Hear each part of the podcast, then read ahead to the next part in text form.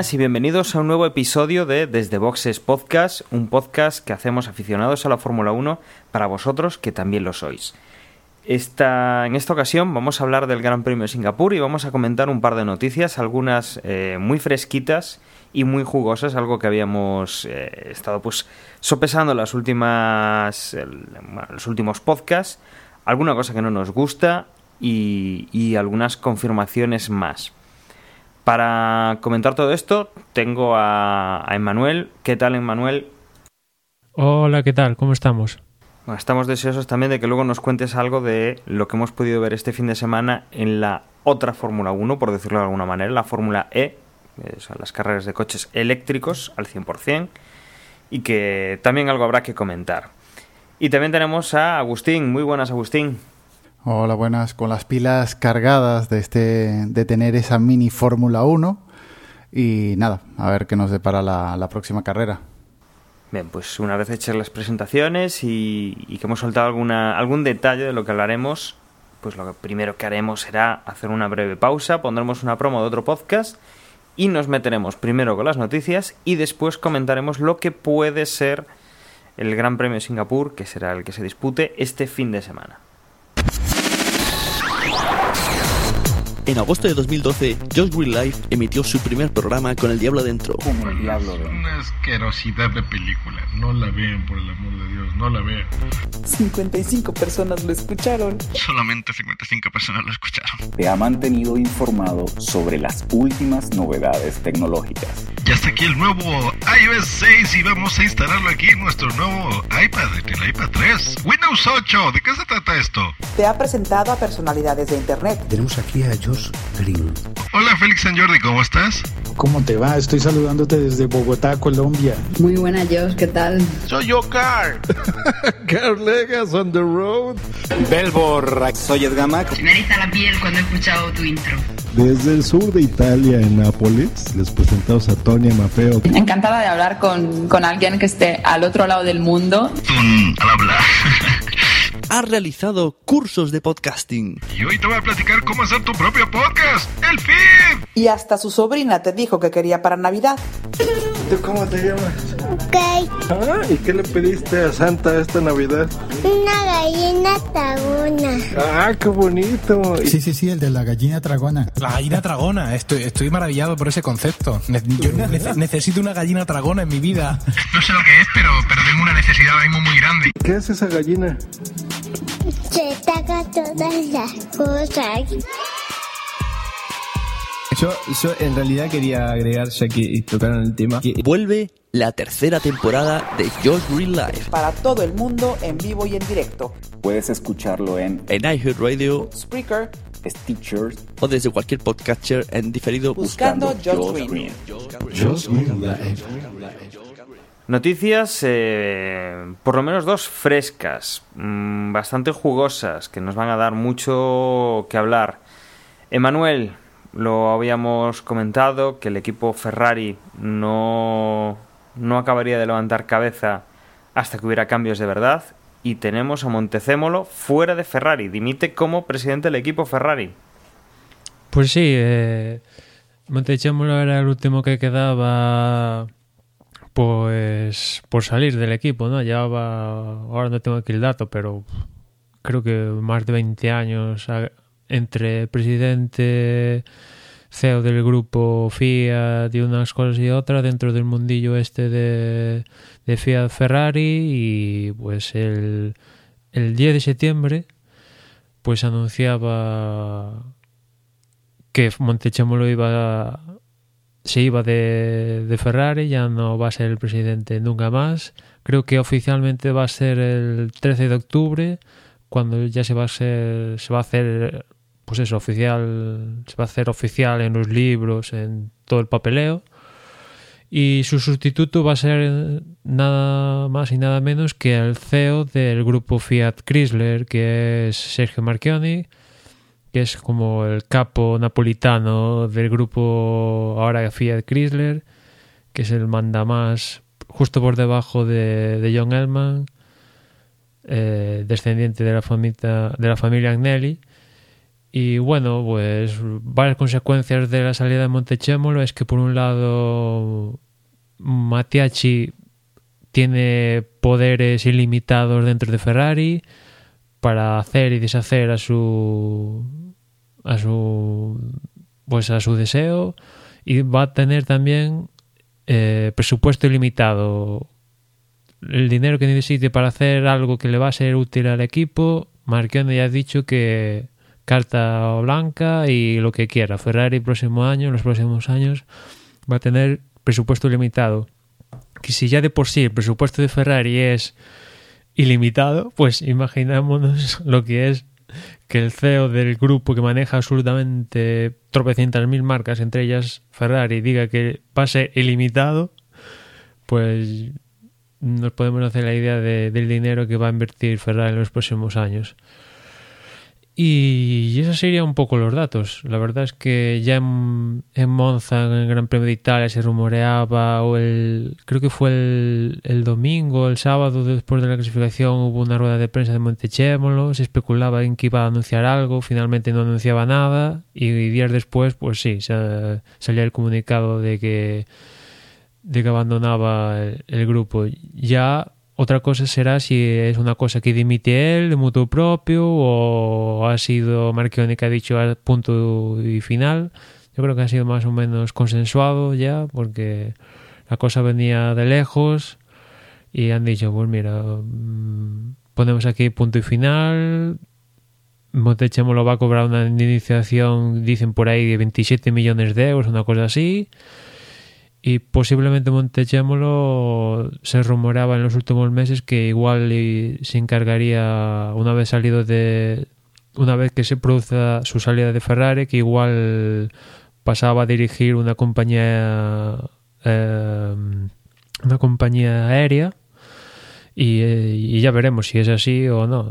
En todo caso pues se va Montechémolo una de las personas más icónicas de la Fórmula 1 moderna, que sí que es cierto que cuando ganaba en esa época gloriosa con Schumacher, pues era el, el Presi, el número uno, pero ya lleva desde, pues eso, desde que acabó la época gloriosa de Schumacher, con la excepción ese del título de, de Raikkonen, pues las cosas han ido a peor teniendo al mejor como piloto y este año acompañándole uno que supuesta, bueno, supuestamente no, ha ganado otro título mundial y, el, y los resultados siguen sin venir. Un cambio que parecía más que necesario, más que nada por las últimas temporadas, no, no quita que anteriormente o parte de, de, todos los éxitos que tuvo Ferrari fueran impulsados por él, pero ahora mismo era un cambio necesario porque el equipo iba a la deriva. Y más que nada eh, me parece como un movimiento para retener a Alonso, que todos esas, esos comentarios, esos rumores de que se podía marchar, la verdad es que Ferrari sin Alonso no creo que mm, vamos que, que tuviera sentido. Entonces yo creo que más bien es un movimiento para retener a Alonso para las próximas temporadas. Aparte de que fuera necesario, desde luego. Sí, quizás tenía que haber sido antes incluso, ¿no? Aparte. Pero bueno, al final esta temporada hemos tenido de todo. Primero Dominicali y ahora Montechémolo, que yo desde que abandonaba en plena carrera el Gran Premio de Bahrein, ya dije que vamos, aquella, aquella imagen ya para mí era que, que salía como la, un, una rata que abandonaba el barco cuando aún se estaba ahí en el fragor de la batalla y había perdido todo el sentido que, que puede tener un presidente, ¿no? Y al final pues ha llegado después del Gran Premio de Italia, después del abandono de Fernando en plena carrera y bueno, todo todo esto del Gran Premio de Italia, que fue un Gran Premio de Italia para el de casa bastante desastroso, pese a que, que Kim me consiguió ahí unos puntitos, pero las gracias y menos mal consiguió dos, dos, creo, dos o tres puntitos y bueno, una pobre imagen y, y, abandona. Y lo bueno de esto es que se abre una nueva era en Ferrari con plenos poderes para Mateacci que eso es, digamos, una novedad importante en Ferrari, ¿no? Porque hasta ahora hemos tenido a Montechémolo prácticamente desde que nacimos ahí al cargo de, Ferrari y después de Montechémolo vendía el team principal y, team, a seguir del jefe, del jefe de equipo pues todos sus subordinados, ¿no? Y en cambio ahora es cierto que Sergio Marconi va a ser actuar como presidente de Ferrari, pero evidentemente es el, CEO del grupo Fiat Chrysler y aparte de Ferrari, va a tener que estar pendiente de todo el grupo mm, Fiat, que son una cantidad de marcas inimaginables. Aparte, ahora el grupo creo que va a entrar en Wall Street, con lo cual, pues es algo a lo que va a tener que estar pendiente. Y eso hace que Mattiacci, digamos que no se vaya a ocupar de la parte, por así decirlo, comercial, pero lo que va a, a, tener en sus manos va a ser la parte deportiva al completo de Ferrari, ¿no? Que hasta ahora pues Montechémolo negociaba el contrato con, con, los pilotos y este tipo de cosas. De hecho se especula de que Raikkonen está este año en Ferrari y el próximo también porque a cambio, a última hora el año pasado le dio un espasmo a, a y se decidió por, por Kimi Raikkonen y finalmente se dio el fichaje. En cambio, este año, una vez que Montechémolo ha abandonado el barco, pues ya, ya, se dice que Mattiacci va a ser el que lleva a cargo las negociaciones con Fernando y para renovar ese contrato que acaba en 2016 y de ahí esas palabras de Marchioni que dice que va a tener dinero extra aparte del inimaginable cuanto Ferrari se dice que ese dinero extra pues en buena parte va a ser para pagar el, la ampliación del contrato de, Fernando. Otra especulación en todo esto sería que dentro de, de unos meses, un año, no sé cuándo, podría ser que Marchioni bueno, siga como CEO de, del grupo, pero meta a ser presidente Mattiacci, que hay que recordar que Mattiacci viene de ser el encargado de resucitar las ventas un poco de, de Ferrari en la parte, en el sector norteamericano con lo cual digamos que es un es una persona cómo decirlo más dentro del sector comercial más que deportivo y que en ese futuro pues Marconi designa a Mattiacci como presidente de Ferrari y venga otra persona como jefe de equipo que se especula con que sea que ahí podría entrar Ross Brown que evidentemente si, si decide a entrar dentro de un equipo pues no va a ser no él imagino que no quiere ser comparsa de nadie ni ayudar a nadie. No él únicamente volvería a la Fórmula 1 siendo el jefe de, de, un equipo ya sea McLaren Honda o en este caso pues Ferrari. Y la, y la verdad es que la combinación de Mattiacci y Ross Brown a mí me gusta. Por un lado Mattiacci estos meses, años, lo que dure, si se da esa hipótesis, formaría el equipo a su imagen y semejanza, colocando a, a, que él quiere en cada disposición, controlando el equipo, sabiendo cómo funciona día a día durante todos estos tiempos. Y por otra parte, Mattiacci domina como nadie el sector comercial de Ferrari, ¿no? que Ferrari mm, en ese aspecto va solo, cada año aumentan las ventas, eh, los beneficios, pero bueno, una, un, un instrumento joven como es Mattiacci y, y aparte viene de resucitar las ventas en Norteamérica, pues un 2 por 1 ¿no?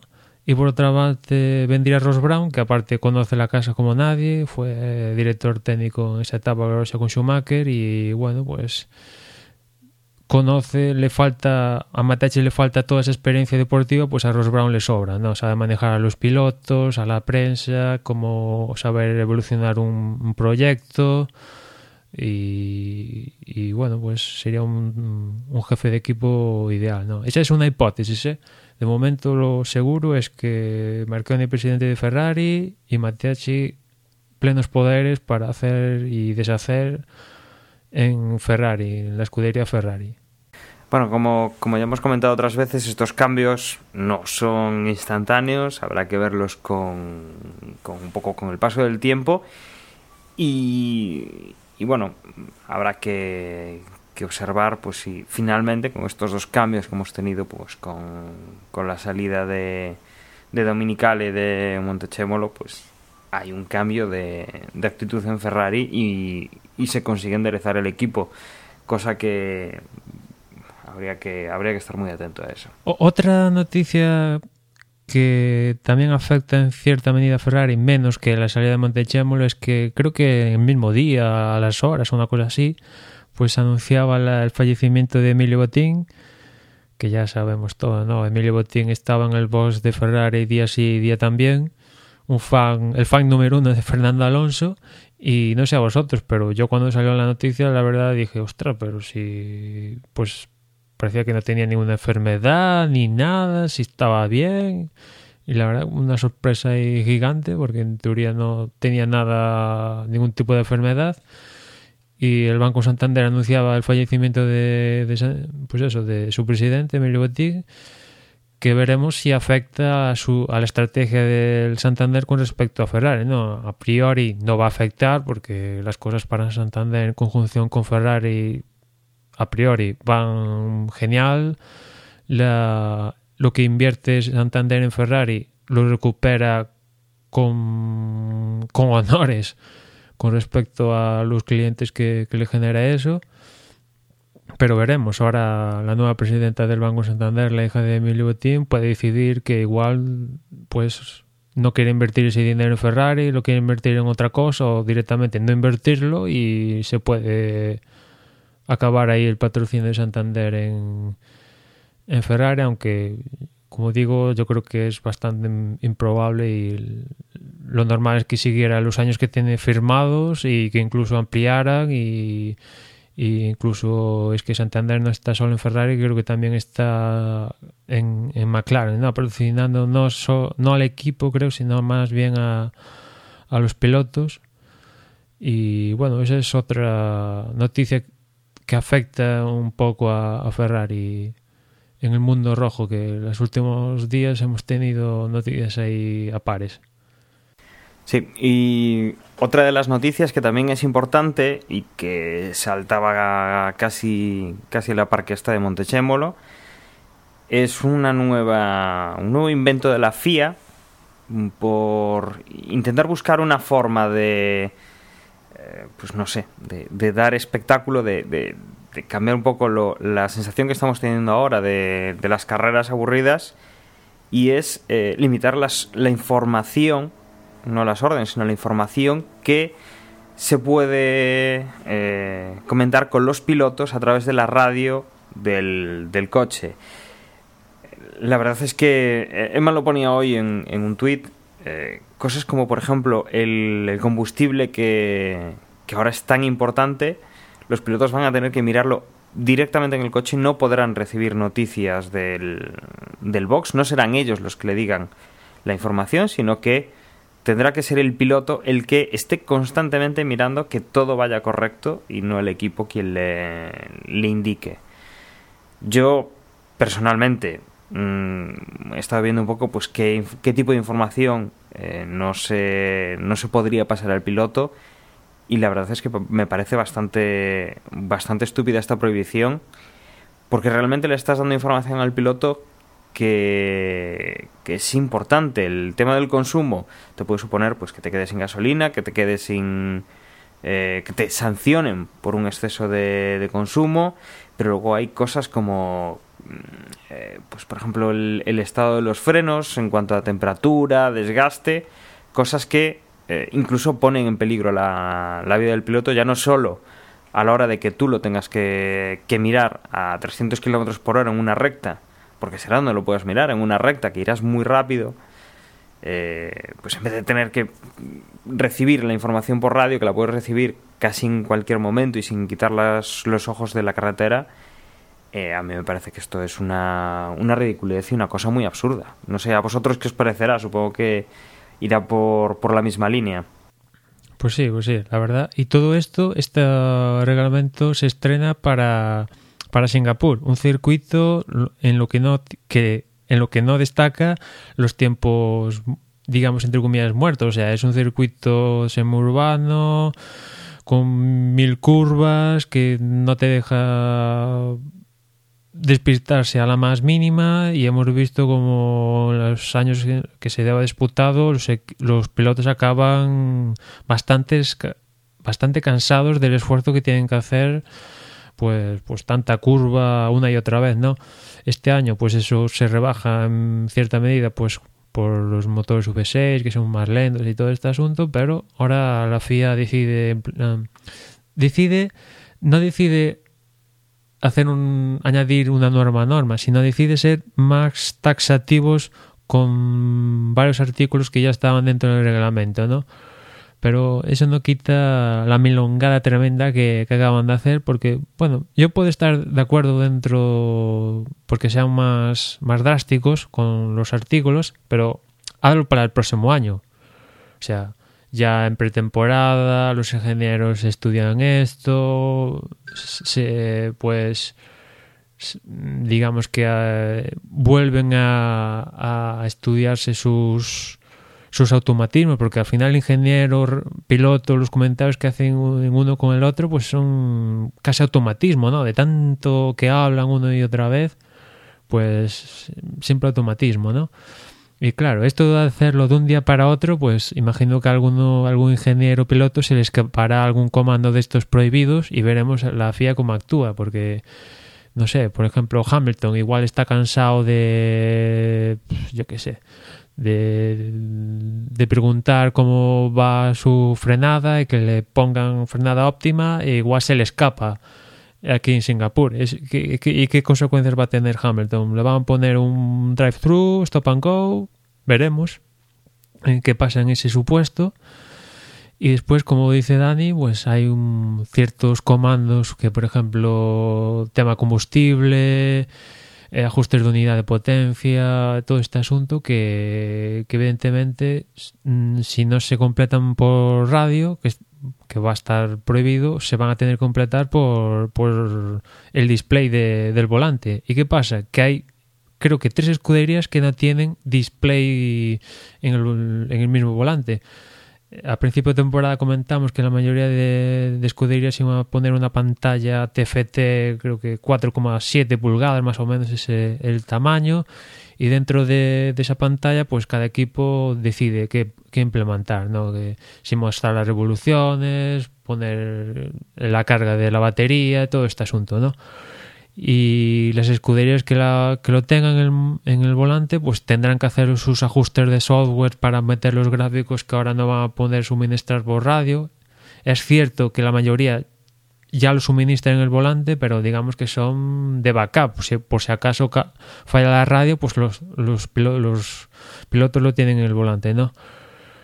Pero ahora es que va a ser de vital importancia. ¿Y qué, pa, qué va a pasar con las escuderías que no tienen esas pantallas en sus volantes. Por ejemplo, creo que Red Bull, Toro Rosso son dos escuderías que no tienen el display en el volante. ¿Qué va a pasar? Porque es cierto que tienen un display, pero es un display digamos para seis dígitos, o sea, no es nada de una pantalla que te puedan mm, en la que se pueda ver una barra de, de progreso ni ninguna cosa gráfica ni ningún tipo de este de esto no con lo cual pues ahí va a haber pues un problema por algún lado o sea al final va, va a dar problemas y más en Singapur pues como decía antes por la configuración del circuito o sea que la melongada esta pues pues es cierto que en los últimos tiempos estamos viendo en especial con Rosberg y Hamilton como prácticamente le están diciendo al ingeniero de dime cómo tengo que mejorar, cómo tengo que pilotar, ¿no? Que creo que una, una ocasión le escuchamos a Rosberg decir, diciéndole al ingeniero que, que le ayudara a, cómo podía mejorar su conducción, ¿no? Que en tiempos pasados eso sería impensable, ¿no? Que un piloto le pidiera a un ingeniero que, y cómo, cómo poder mejorar su conducción, ¿no? Cuando el piloto pues eh, no va más en la conducción, se supone, ¿no?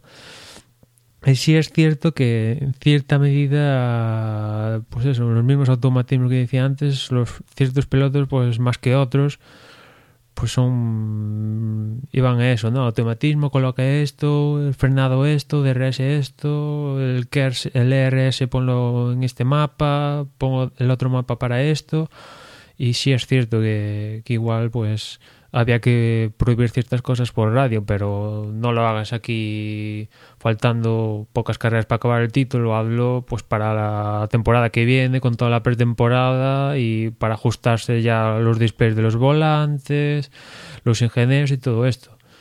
Veremos ahora en qué acarrea todo este asunto, ¿no? Porque igual pues eh, los pilotos tienen que ir en ciertas partes del circuito más lento pues para consultar los diferentes parámetros en el volante se pueden dar situaciones de, de problemas con seguridad que un piloto vaya especialmente lento por mirar estos parámetros y justo venga uno más rápido y lo tenga que esquivar y se produzca algún tipo de incidente todo esto lo descubriremos en las próximas carreras y más si cabe en Singapur, ¿no? Un circuito que tiene miga, ¿no? Lo que sí, eh, cuando ya pensábamos que habíamos superado lo de las órdenes de equipo que se podían ya dar, ahora meten esto a mitad de temporada, eh, no le veo lo que decíamos eh, en las últimas temporadas. Parece que van improvisando sobre la marcha, ahora salen con esto. Luego eh, estoy leyendo que lo de los neumáticos y la información de frenos en Singapur no está, aún está permitido que estaría prohibido a partir de Japón. Es decir, que se, se nota mucha improvisación. Mm, pensábamos que ya, ya estaba superado, pero no, vemos que aún continúan dando, dando tumbos. No, no lo, no lo mm. veo. Y, supuestamente, y también la FIA ha aclarado que cualquier mm, lenguaje codificado entre piloto e ingeniero y viceversa va a estar mirado con lupa, pero ¿hasta qué punto la FIA puede saber que es un mensaje codificado? ¿no? Porque, por ejemplo, yo se le digo al piloto LF35, pues el piloto, la FIA llama a declarar al piloto y el piloto le dirá, pues mira, el F tal esto, pues es para entrar a boxes. E igual no es para entrar a boxes, o sea, ¿hasta qué tiempo, hasta qué, cómo la FIA puede controlar esto? ¿Es controlable? que se sepa todos los mensajes codificados de los, de los equipos entre pilotos e ingenieros. Es que se meten un fregado tremendo. Además que permiten hablar sobre el DRS, pero no sobre el ERS. No sé, es que... A ver cómo, cómo encaja esto, lo, lo que decías tú, eh, ciertos pilotos que sí que le, les puede afectar un poco más Mm, a ver cómo... Y, sobre todo, el tema de sanciones. Que en el caso de que a alguno se le pase, que dependiendo del piloto igual va a ser, bueno, te lo dejamos por esta vez, y si es un piloto de, de las escuderías bajas, nada, y se les va a caer el pelo. Mm, esto de que pongan las prohibiciones y no pongan ya reflejado eh, la sanción que conllevaría incumplirlas, Mm, lo deja aún así a más improvisación. Hay pilotos que, por ejemplo, Kimi Raikkonen, que, que no es muy propenso a comunicarse, no es muy propenso a la comunicación entre ingeniero y, piloto, pues igual a él, le beneficia en cierta manera, ¿no? Este tipo de asunto, que la radio esté más calladita, el pilote y se acabe el asunto, ¿no? no Puede pues ser el único caso, pero es que incluso a Kimi necesita cierta, ciertos datos para, para la carrera, o sea que... No, peor para Kimi, que los datos técnicos no se lo dan y lo del push hard, el hammer time o mm, tienes que adelantar a Alonso es que a un lojo de más. Claro, después también tendremos el sector piloto videoconsolero, por así decirlo. Por ejemplo, se, se dice, ¿no? Que Fernando es muy de esto de... Muy, ¿cómo decirlo? Mm, muy ágil a la hora de manejar los distintos parámetros del volante, conducir rápido, todo esto, ¿no? Y, entiendo que sí, que así será, que Fernando es un hacha manejando eh, a 300 por hora los diferentes pues comandos del volante y tal y puede ser que otros pilotos pues les cueste la vida manejarse con las rueditas que hay en los volantes, eh, los botones, todo este tipo de asuntos, con lo cual pues es un factor más a manejar. Aunque yo insisto, para mí es una milongada y si quieren hacerlo, que vale, puede estar de acuerdo en que lo hagan, pero planteatelo para la próxima temporada, ¿no? Porque ahora mismo es cierto que lo haces para todos, que menos mal, porque estos eran igual eran capaces de prohibirlos para ciertos pilotos y afortunadamente va a ser para igual para todos, pero lo haces pues eso, ya finalizando la temporada, que te cuesta aplazarlo para la próxima temporada. No sé, aunque el equipo teledirija a Hamilton y Rosberg, pues de cierta manera lo va a seguir haciendo. Con comandos y sin comandos, pues, lo único que puedes provocar son accidentes. Veremos. Saldremos de dudas pronto. Lo malo es de qué manera. Y sobre improvisaciones, eh, ya salió el calendario oficial ya para la próxima temporada, con 20 carreras. ¿Qué te parece a ti eso? Hombre, pues por un lado que vamos a tener más trabajo nosotros con el podcast, al tener 20 carreras, que había desde... hacía como... Este sería tres años, ¿no? Consecutivos que llevamos sin tener 20 carreras. Y volvemos, pues eso, a las 20 carreras, con la única novedad que es la incorporación del Gran Premio de México a finales de año.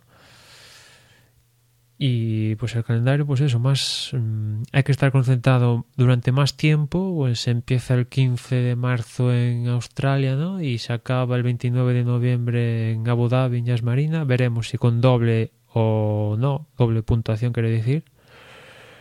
Y estar concentrado desde marzo hasta finales de noviembre va a ser bastante bueno ya eh, aquella, aquel año en el Cubo también 20 carreras fue uno de los méritos de Vettel ¿no? que aquel año consiguió el título Vettel pues uno de los puntos fuertes es estar concentrado y mantener cierta regularidad durante pues eso, casi todo el año sin contar pretemporada que bueno ahí puedes estar más relajado pero también tienes que aprender para mejorar el coche para llegar a Australia a tope pues hay que estar concentrado. Es cierto que solo es una carrera más con respecto a por ejemplo este año pero ya es una carrera más más kilómetros más viajes y sobre todo un viaje más viajes por ejemplo, pues esta carrera nueva es la de México. Hay que decir que en este calendario, por primera vez desde a saber, no hay ningún asterisco que, que, diga que esto, este Gran Premio es provisional a espera de que se confirme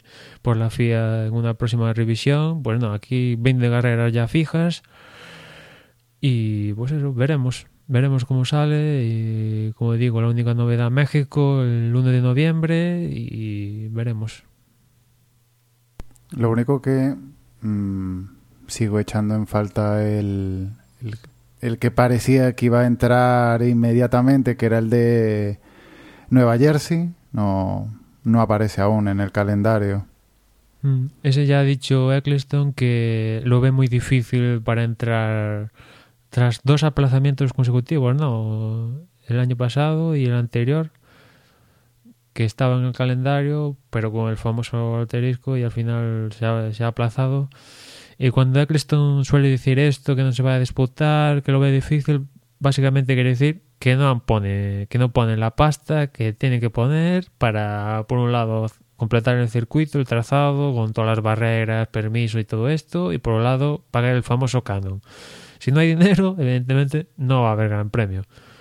Y es una pena porque el de Nueva Jersey, por un lado, era potenciar el, el sector de Estados Unidos, aunque es cierto que se potencia el sector norteamericano también, pues con la inclusión de, de México, que es un país importante, tiene a Sergio Pérez, a Gutiérrez, que veremos si sigue la Fórmula 1, tiene a patrocinadores ahí como pues, las empresas de Carlos Slim, ya es una potencia importante, con un mogollón de gente que yo creo que el autódromo de, Hermano Rodríguez va a estar hasta la bandera el Gran Premio del próximo año y es cierto que se potencia esa franja de, del mundo, ¿no? Pero tener un otro gran premio en Estados Unidos siempre es bueno y si, si saliera como el de Austin, que hemos que el circuito salió bastante bien, bastante divertido, con ciertos pues con ciertos puntos entretenidos por, a, por ciertos puntos de, adelanta, de, de adelantamiento para los pilotos, después cómo ha respondido la gente en Texas, en Austin con la Fórmula 1 con bastante gente, pues si se pudiera llevar eso a la otra parte de, del país como es nada menos que Nueva Jersey con el skyline de el skyline de de, de Manhattan pues sería el nada más no pero de momento nos quedamos con las ganas de, de ese gran premio. Desde luego una temporada de 20 carreras sí que va a ser va a ser completa y, y, lo que decías, Emma, 15 de marzo nos ponemos en marcha, 29 de noviembre eh, finalizamos temporada. Eh, prácticamente es eh, todo el año. Dejamos el mes de diciembre para descansar. Enero y febrero del año, bueno, de, de, ese año mismo, pues de, de venir la, de la anterior temporada, ponerse a tono y marzo para finiquitar el, la preparación. La verdad es que cada vez tenemos eh, las carreras durante más tiempo y que, que va a ser un, un, punto importante.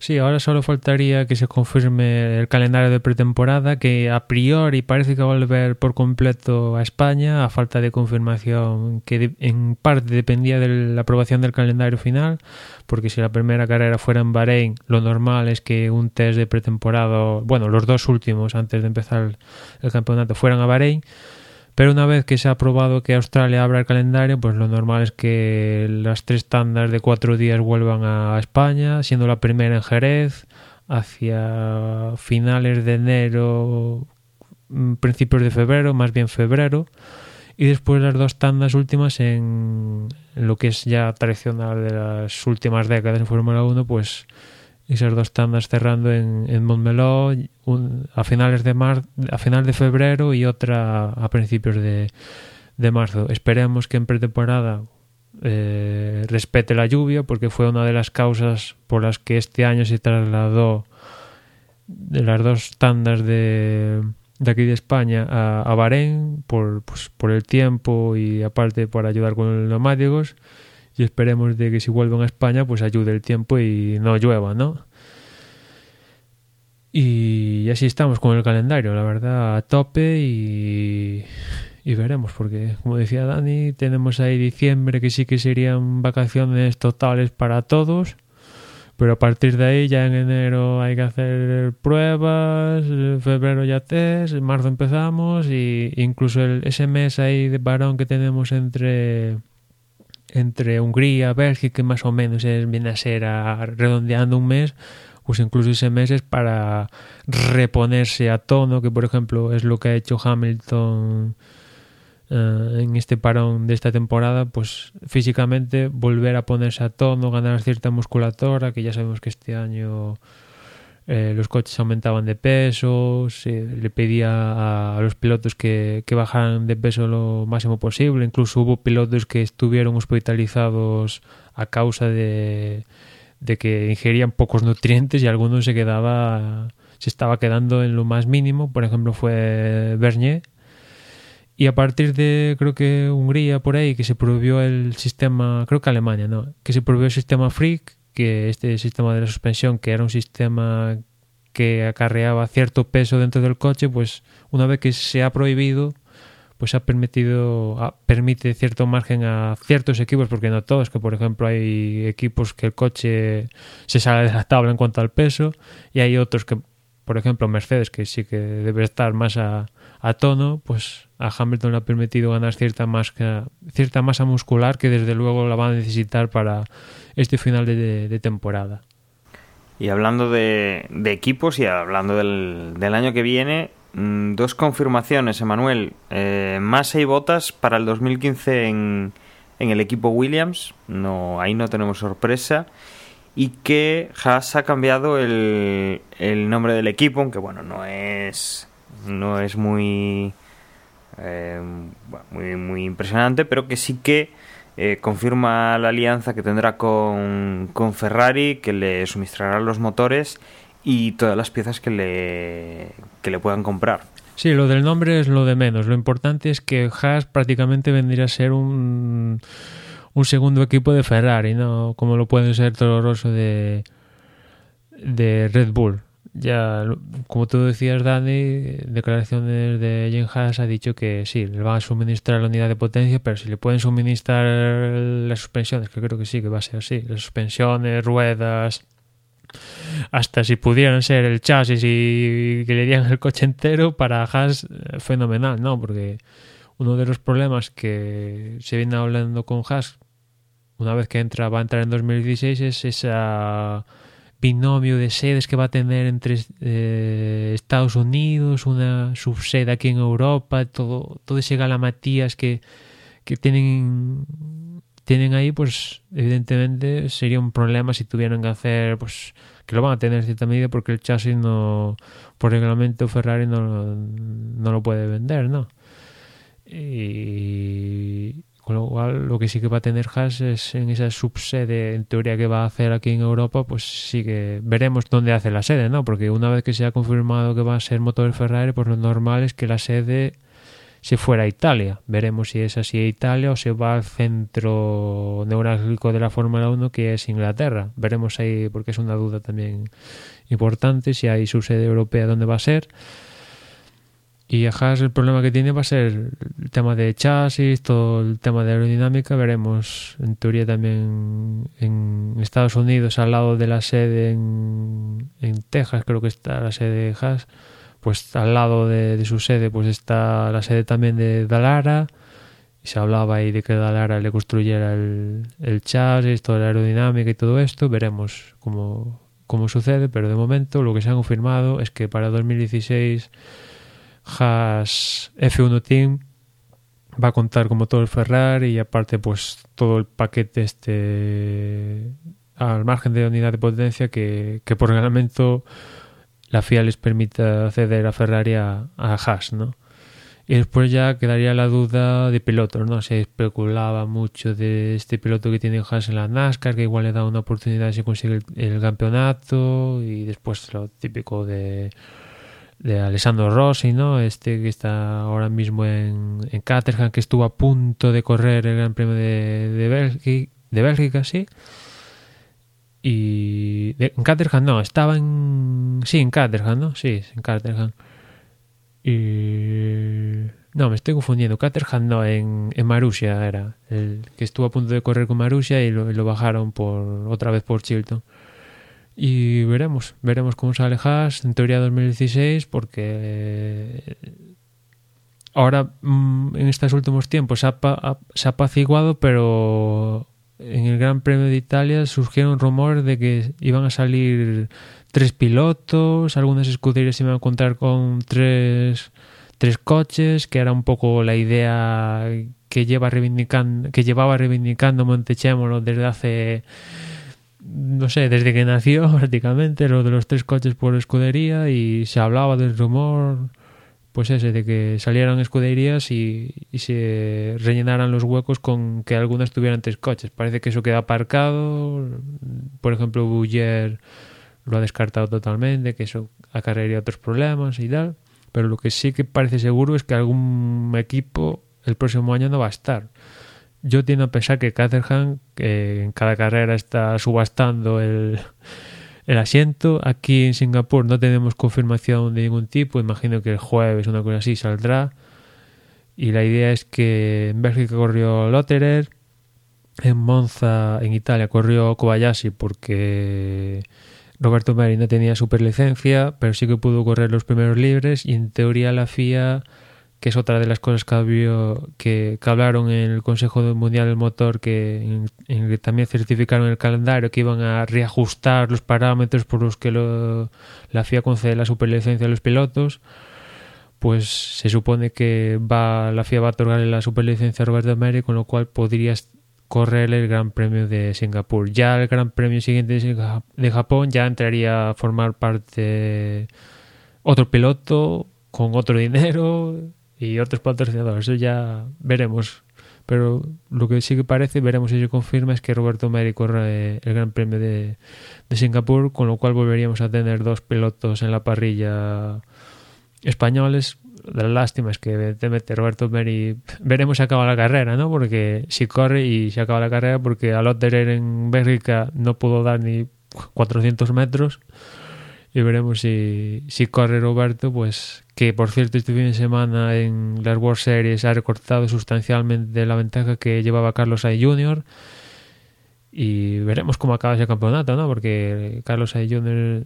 tiene que ganarlo para meter cierta presión a Red Bull para conseguir que, que este le consigan el asiento. Y después tenemos a Roberto Meri que, que está haciendo méritos para que inversores, se habla de inversores rusos, apuesten por él e incluso se lo lleven a la Fórmula 1, ¿no? Y así están las cosas. Y con respecto a Williams, pues sí, como tú decías, lo normal y esperado. La duda era si Bottas iba a tener el gusanillo de una oferta de McLaren o de algún otro equipo, si se producía algún movimiento de esto desde Hamilton, Vettel o Alonso, pero como parece que no se va a producir ningún movimiento, pues Bottas a... Y, y con buen con buena idea Bottas y después Massa que bueno creo que en su tiempo firmó por tres años con lo cual confirmar a Massa es como bueno lo estás haciendo bien en, teniendo el pensamiento de, de Wheeler ¿no? y con respecto a Bottas pues a, que bueno pues perfecto para él no este año lleva cuatro podios y está luchando por plazas en, el, en la parrilla importantes bueno, yo creo que repasadas todas estas, lo que han sido noticias que se han producido en las últimas horas, en los últimos días, eh, nos queda igual un tema por comentar y eh, aprovechamos ahora que se nos une nuestro compañero Gerardo. Muy buenas, Gerardo, ¿qué tal? Muy buenas noches, ¿cómo estáis chicos? Pues aquí hablando un poco de Fórmula 1 y bueno, te incorporas en un momento en el cual podemos hacer un pequeño inciso en el mundo de la Fórmula 1 y, hablar un poco de, las impresiones y las opiniones que nos puede dar lo que ha sido la Fórmula E, que es la, digámoslo así, la Fórmula 1 eh, con coches eléctricos al 100%.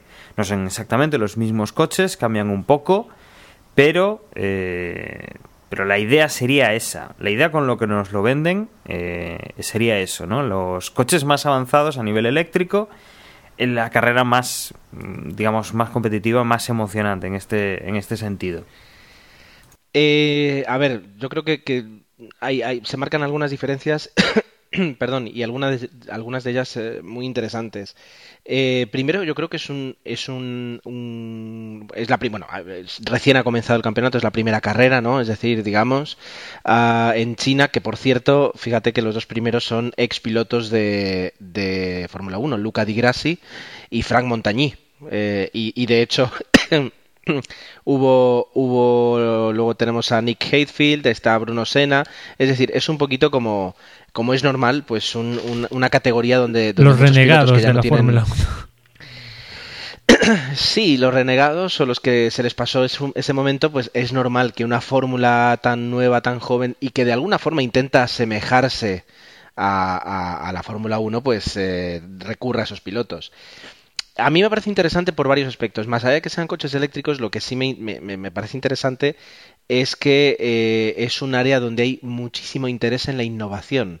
Es decir, eh, ni, ni Dani ni yo tenemos ahora mismo un, un coche V6 1600 turbo. ¿Me equivoco, Dani? Pues lamentablemente no, pero sería mi tipo de coche. sería tu tipo de... Bueno, sí, ya, y yo, yo me, compraría una casa en la playa, pero no puedo. Quiero decir, lo que viene a decir es, la Fórmula E, efectivamente, no vamos a tener esos coches tampoco, ni, ni Dani ni yo, pero sí que en, en 20 años a lo mejor estamos conduciendo coches eléctricos. Y esos coches eléctricos puede que eh, sean eh, herederos de la tecnología desarrollada aquí siempre se habló de la Fórmula 1 como un, punto donde se desarrollaba tecnología que luego se aplicaban a los coches de calle, eso siempre se dijo. Ahora mismo están eh, en unas tonterías a veces de vamos a ponerle cornetas para que suenen mejor los motores. Ahora mismo ese es el desarrollo a veces que se plantea en Fórmula 1, siendo un poquito demagógico, permitidmelo. Y la Fórmula E, pues en ese aspecto yo creo que permite muchísima mejora Eh, a ver, dicho esto, hombre, la Fórmula 1 lleva 60 años perfeccionándose y desde que entró Eccleston dan un espectáculo muy bueno. Ah, bueno, a veces, a veces no tan bueno, pero originalmente o teóricamente muy bueno. Eh, la Fórmula E, ¿visteis cómo son, cómo son los, los repostajes ¿no? en la Fórmula E?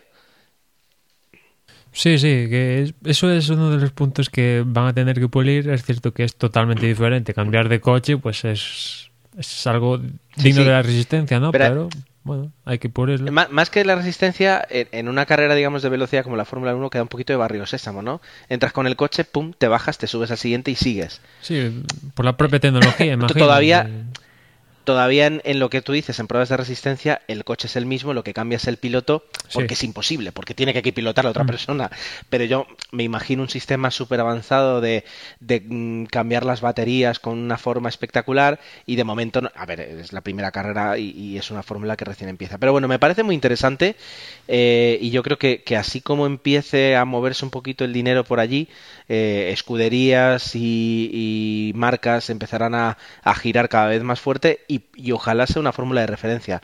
Más allá de todo el rollo ecológico, que ya digo, es decir, cuando montas todo un fin de semana una quiero decir, los camiones que llevan eso, todos los equipos no son eléctricos precisamente, quiero decir, en ese aspecto queda un poquito más devaluado. Y, y permitid, ya que me perdí la primera parte del podcast, espero que en la Fórmula E eh, le puedan decir a un piloto cómo va de baterías o si tiene que hacer algún cambio en el coche. Y no se andan con las pijadas de... Mm, ya sabes que en Barcelona llueve por las mañanas y el piloto dice, entendido, que también eso también se va a ver porque está codificado. Pero entiendo que todavía tenemos unos años de, no llegar a tonterías tan supinas como esta. Pues ahí entras con otro punto que estoy totalmente de acuerdo contigo que uno de los puntos atractivos de la Fórmula 1 que de la Fórmula 1 no, de la Fórmula 1 es que igual para el espectador pues queda en un segundo plano, al igual que queda en un segundo plano el cambio de este año de Fórmula 1 con los V6, motor eléctrico, que a priori, pues puede ser, ¿no? Que perdemos espectáculo, pero por otro, vete tú a saber si dentro de, de 3, 4 años empiezan a surgir como setas los coches utilitarios de 6.000 euros, 12.000 euros que combinan motor de combustión y motor eléctrico y gracias a esta Fórmula 1 que se han plantado este año y pese a, la pérdida de espectáculo que tenemos, pues por otra parte la compensamos con, con ese tipo de, coches, ¿no? Eso ya el tiempo lo dirá. Pero como iba diciendo, en la Fórmula 1, de la Fórmula 1 no, bueno, perdón, la Fórmula E, uno de los puntos es la tecnología y otro punto que comentaría yo es que no está Bernie Eccleston. Que como decía Gerardo, Bernie Eccleston le dio un giro radical a la Fórmula 1 en su tiempo, multiplicó los ingresos comerciales por tropecientos mil millones y la llevó a ser un, un espectáculo pues de los mayores espectáculos que hay en el mundo, ¿no? Están las Olimpiadas, el Mundial de Fútbol y después, si queréis, la Fórmula 1 y poquitos más, ¿no? Y llega un punto en que Eccleston yo creo que ha pasado su época. Estamos viendo como en el apartado Internet, que en los últimos tiempos los últimos años domina, pues la Fórmula 1 está a cuenta gotas, si es que está. Y en cambio en esta Fórmula 1 no está Eccleston, sino que, que la, el, la mente pensante es Alejandro Agag, y que es más joven evidentemente que Eccleston, y, y, surge un campeonato nuevo y es cierto que a mí la idea del fan boost, todo esto que los espectadores voten para que a tres pilotos le den un extra de potencia, a mí no me acaba de convencer porque bueno, todos sabemos las supuestas trampas, entre comillas, que se pueden hacer por medios sociales, Twitter, Facebook y todo este asunto y de votaciones. Prefería, por ejemplo, simplemente que antes de la carrera el piloto más rápido en clasificación metiera la mano en una bola, en una bolsa y si consigue sacar una bola o lo que sea con la palabra fanbus, pues tiene fanbus. Y si no la ha sacado, pues no la tiene, simplemente puro sorteo.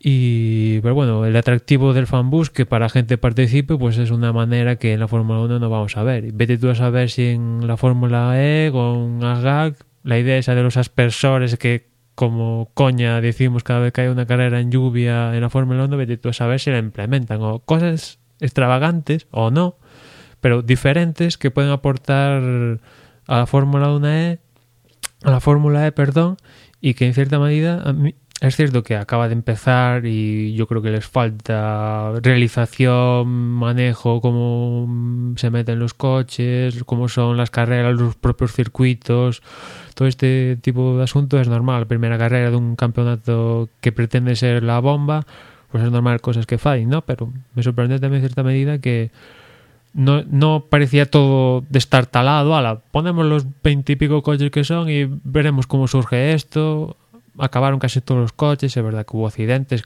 accidentes espectaculares y hubo problemas de fiabilidad también, pero más o menos los coches que acabaron todos fiables sin problemas, vimos adelantamientos para ser todos los coches iguales y, veremos y, y, a mí me gustaría que la Fórmula 1 y la Fórmula E compitieran en ese sector de dar más al espectador que ve el deporte desde, desde su ordenador su ordenador desde su Smart TV, su Smart teléfono, su Smart Watch, su Smart lo que sea. Que la Fórmula 1, ese apartado lo tenemos desconectado y en la Fórmula O, la Fórmula E igual lo podemos ver conectado.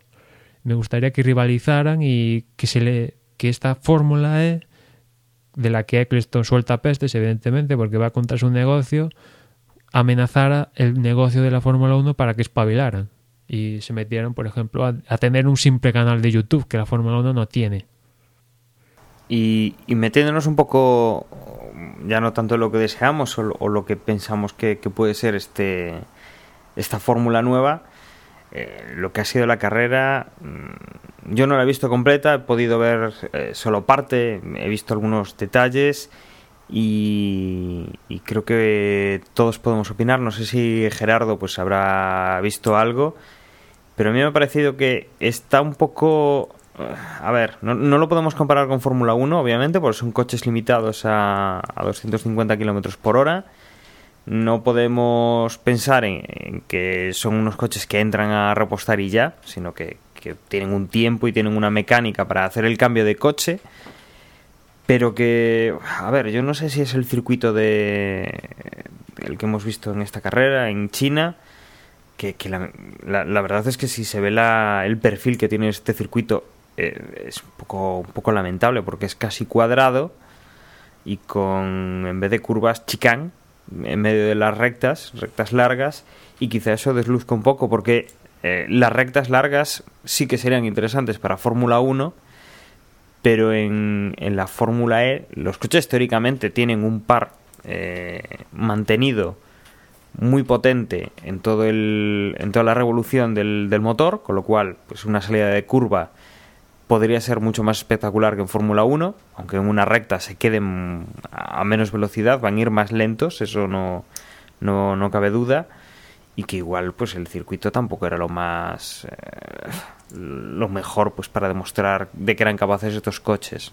Por ahí, por ahí, eh, yo tengo un par de, de opiniones sobre la Fórmula E. A ver, por lo que estuve viendo, ah, no, vi la carrera entera, solo vi un poquito, ¿no? Pero por lo que estuve viendo, y, que Emma, que aquí siempre sabe de todo, que me corrijas. ¿Sabes lo, a lo que se parece mucho el circuito de que, se planteó de Fórmula E? A los circuitos indie urbanos. Sí, sí, totalmente. O sea. Entonces. Salvo el de Mónaco, el resto es un cálculo de más o menos pues lo típico americanada. Yo soy Alejandro Agag y yo sé eh, dónde está el dinero, ¿no? Entonces, eh, si intento ir hacia la Fórmula 1, hacia un Imola, hacia un Silverstone, hacia un, bueno, Shanghai, si intento ir hacia ahí con coches, como tú dices, que en larga se me van a quedar tontos, porque se van a quedar a 250 kilómetros y aquello va a poder hacer, pues, un, un, ¿cómo se dice? Una fórmula, una fórmula 3000 o algo así. Es decir, eh, pierdo. ¿Dónde, puedo dar? Puedo dar el hecho de lo que decía Emma, ¿no? Vamos a cuidar a, a la gente que la ve desde casa. ¿Qué vamos a hacer? Circuitos urbanos. ¿Qué vamos a buscar? en rectas cortas, mucha chicán, mucho eh, pues, aprovechar el, par motor que pueden tener estos coches, ¿no?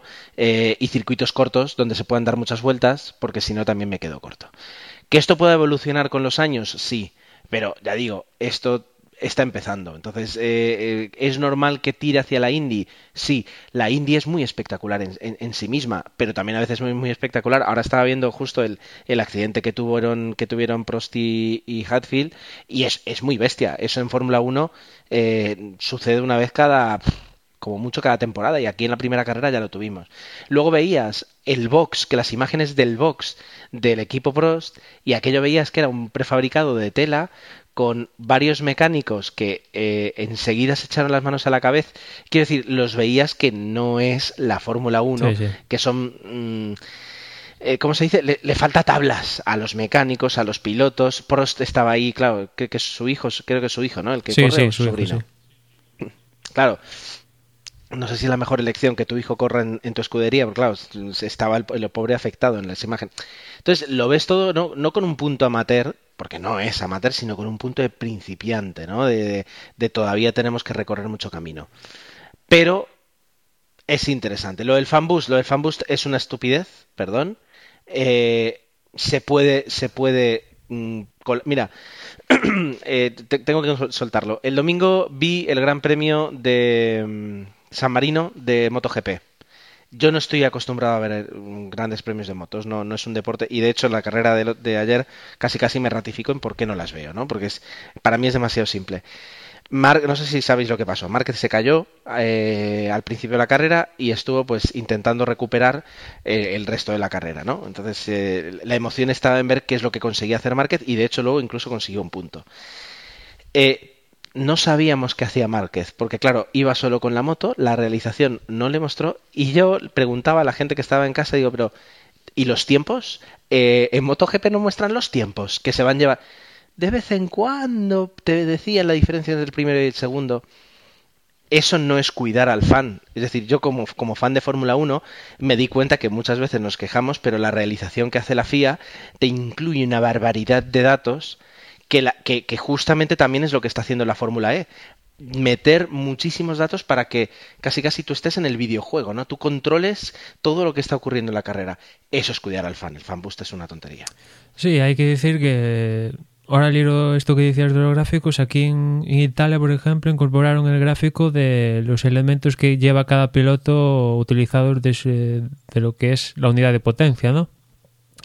Y, por ejemplo, nosotros, bueno, nosotros, eh, aquí los que estamos presentes, no vemos las carreras por Movistar Televisión a, día de hoy, pero por ejemplo, Movistar Televisión, Sky y otros países tienen la multicámara, todo esto, que, que igual si la viéramos desde ese punto de vista, igual alucinamos más, que en MotoGP también tiene multicámara y todo esto, pero en la Fórmula 1, pues aparte de todos estos gráficos, tiene la multicámara, puedes poner la cámara de Alonso las setenta y pico vueltas del Gran Premio entera si te da la gana, que imagino que en MotoGP también se va a poder seguir, pero aparte en, en Fórmula 1 pues tienes una señal específica que es simplemente la tabla de tiempos, simplemente una señal pinchada con la tabla de tiempos que igual para unos es con eso le vale y una pantalla pequeñita a la carrera.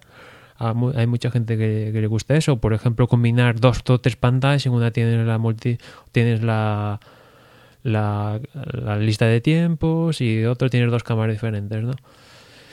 Y para hablar con la Fórmula 1 E, con la Fórmula E, perdón, eh, otro punto interesante que tiene es los neumáticos. Esta combinación de neumáticos rayados que nosotros llevamos en los coches de toda la vida, que lo mismo sirve para 40 grados ah, en verano, que lo mismo sirve para eh, caen chuzos de punta y no podemos hacer los típicos cambios de neumáticos que hace la Fórmula 1, ¿no? Y en cambio la Fórmula E pues han apostado pues los neumáticos de calle toda la vida, rayados y que se caen cuatro gotas, pues tienes que correr con ellos y si hace 40 grados, pues igual. Salvo que caiga lo que no está escrito, que haya que entrar un, en la arca de Noé, que entonces tienen unos neumáticos especiales para, en ese caso de, de, de, esa situación. Pero imagino que si cae eso, pues se suspendería la carrera porque estos coches son eléctricos y cualquiera los toca con agua, ¿no? Vete tú a saber.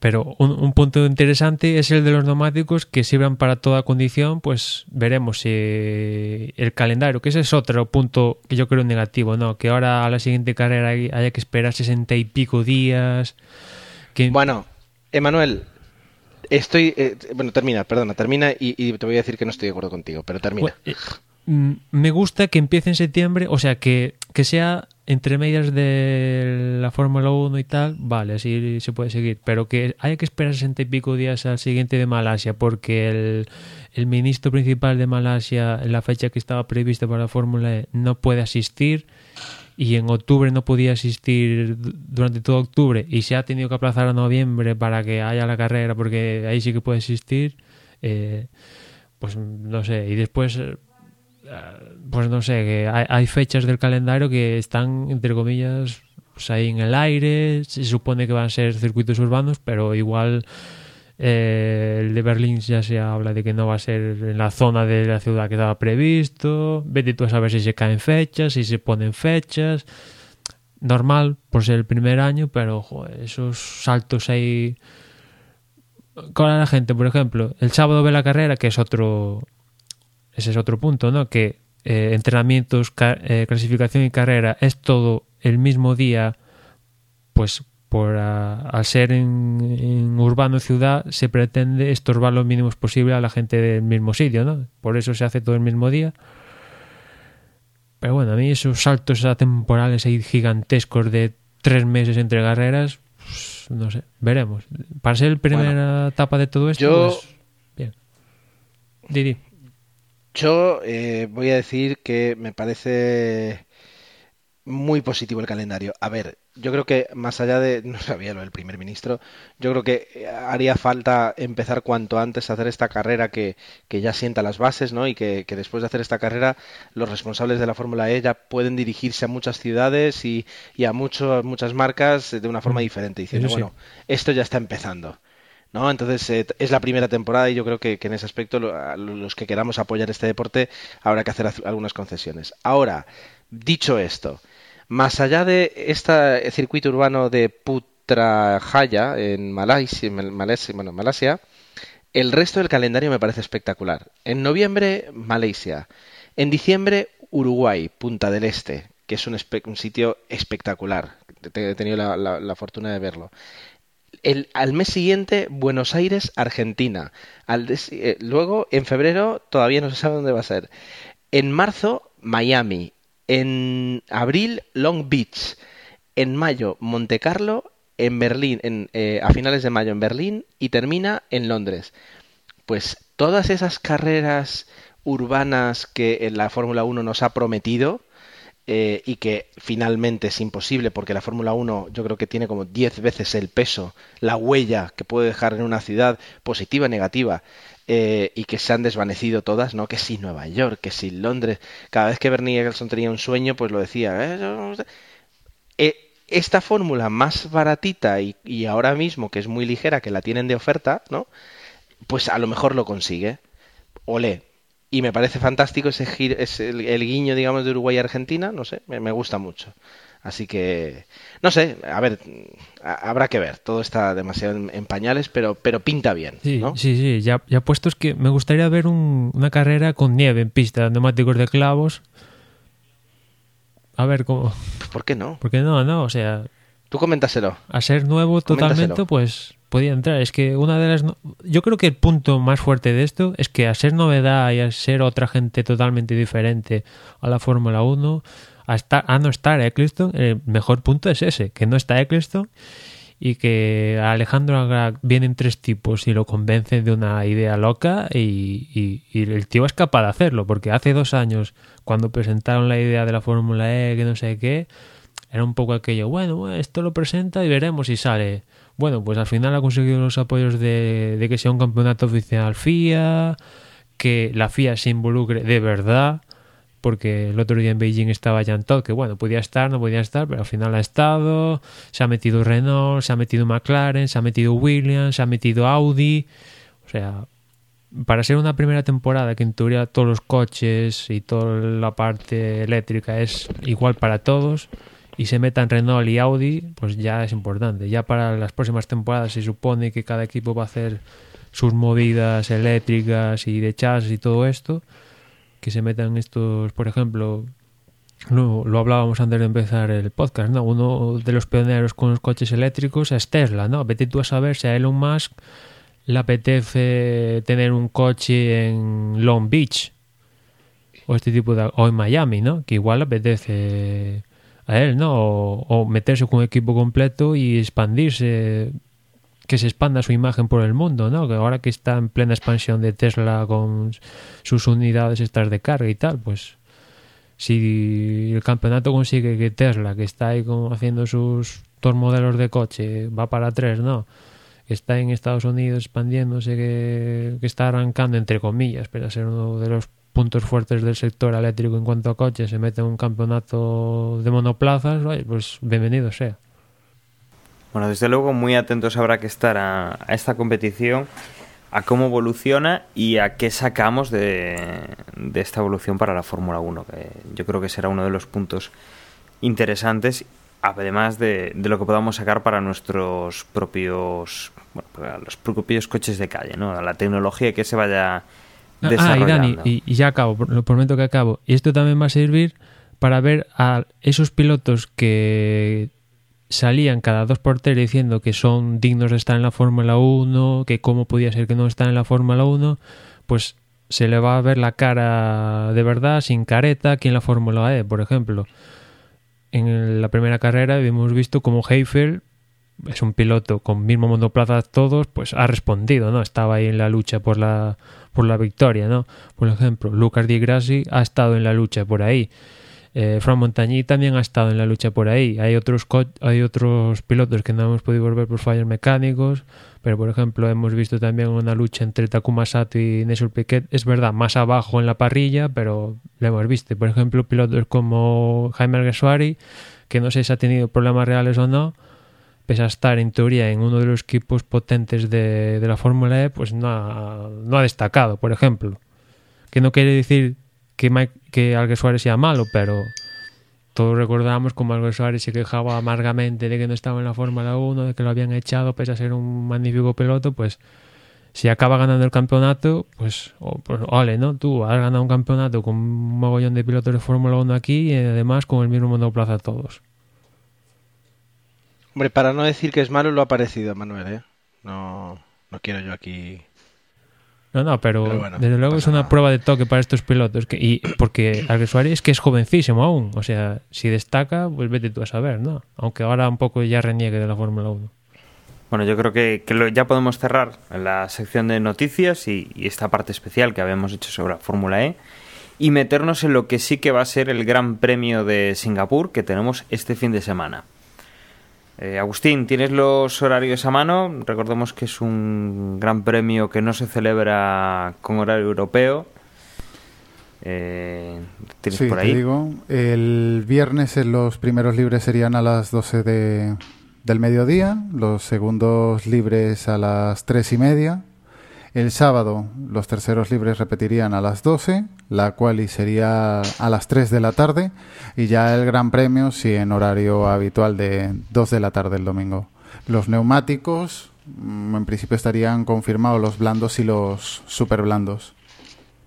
Bueno, y Emanuel, el DRS más o menos lo mismo que el año pasado, ¿no? Funcionó bien. Sí, sí, si nos atendemos al DRS y lo tenemos, lo de mantenemos. La temporada, pues dos puntos diferentes, con dos puntos de, de detención y activación. Uno va a ser la propia línea de esa línea de meta y otro va a ser la parte más rápida del, del circuito de Mónaco, a partir de la curva 5 hasta la curva 7 pues va a ser la parte, la segunda parte, bueno, en teoría va a ser esa la primera zona y después la línea de meta se considera la segunda zona, pero esas van a ser las zonas. Y veremos el Gran Premio de Singapur una vez más, aparte el, la meteorología, si llueve, si no llueve, todo este asunto, porque en Singapur, como suele pasar en este tipo de países de esa zona de, del mundo, pues puede llover en cualquier momento, ¿no? Bueno, y, y comentado lo que cuándo va a ser la carrera, qué neumáticos van a llevar y, dónde podremos ver adelantamientos. Lo único que nos queda es intentar vaticiniar pues qué, qué es lo que puede ocurrir a una semana vista, qué es lo que creemos que puede ocurrir en esas tres primeras posiciones. Ger, has sido el último en llegar, te vamos a dar la oportunidad de ser el primero en, en comentar. Hombre, me lo pones complicado. Yo creo que es un, un circuito... Mira, voy a poner que gana Ricciardo. Podría ganar Ricciardo, ¿no? Eh, Fernando segundo, porque, ¿sabes? La esperanza es lo último que se pierde. Y tercero, Lewis Hamilton, porque un podio sin un Mercedes este año, ¿qué es? ¿No? Así que me quedo con eso. Casi, casi habría que preguntar un podio sin un Mercedes o con un Mercedes fuera, ¿qué es? Eh, Gus, mm, ¿también te vas a aventurar a solo poner un Mercedes en el podio o pones dos? No, pongo uno también. Pero para animar un poco el campeonato, yo pondría de primero a Hamilton. Eh, segundo, Botas. Y tercero, Alonso. Eh, Alonso. Vale, vale, vale. Vamos cambiando. Manuel, eh, tú seguro que eres, no voy a decir menos valiente, sino más conservador. Bueno, yo soy más realista, que es diferente. Me gustaría, ojalá veamos a Alonso en el podio y más si es ganando. Pero siendo realista, puesto por la victoria de Ricardo, segundo Hamilton y tercero Rosberg. Vale pues te aventuras con, con, dos Mercedes que no es muy aventurarse, ¿no? Pero sí que Ricciardo en primera posición. Eh, eh, bueno, es un circuito revirado. Yo creo que, que la velocidad punta aquí también va a ayudar un poco y sobre todo la recuperación. Sí que diría Hamilton, Ricciardo, Bottas, en mi caso. Vamos a, no sé, Rosberg un poco descentrado últimamente y este es un circuito que no perdona. Un error no es eh, hacerte la, la, primera chica en recta, sino estamparte contra un muro y eso te deja fuera de la carrera. Por eso, bueno, pues vamos a poner esos, esos tres pilotos y, y, a ver qué es lo que a ver qué es lo que ocurre. Yo no sé si queréis eh, comentar alguna cosa más, si tenéis algún detalle más que añadir, o ya podemos directamente despedirnos. Por mí, podemos, podemos darnos cita ya para la semana que viene. Bueno, pues eh, yo me despido, os dejo con mis compañeros que os van a comentar las formas que tenéis de contactar con nosotros, dónde nos podéis encontrar y cómo podéis escucharnos. Me despido hasta eso, la semana que viene que hablaremos de lo que haya pasado en este Gran Premio de Singapur. No sé si tendremos más noticias o no. Últimamente pues eh, estamos teniendo mucho rumor, mucha confirmación y, y, esta, esta vez sí que hemos tenido pues más noticias que, que nos han llevado bastante tiempo, más de lo, de lo que pensábamos. Eh, pues eso, os emplazamos al próximo podcast, que será la semana que viene.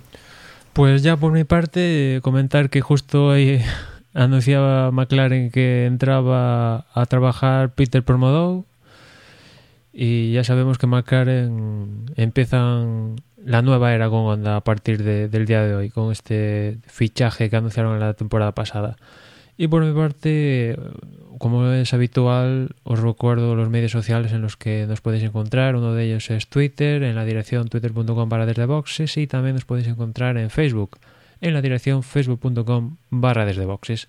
También andamos por Google Plus y por mi parte nada más. Nos escuchamos en la próxima carrera.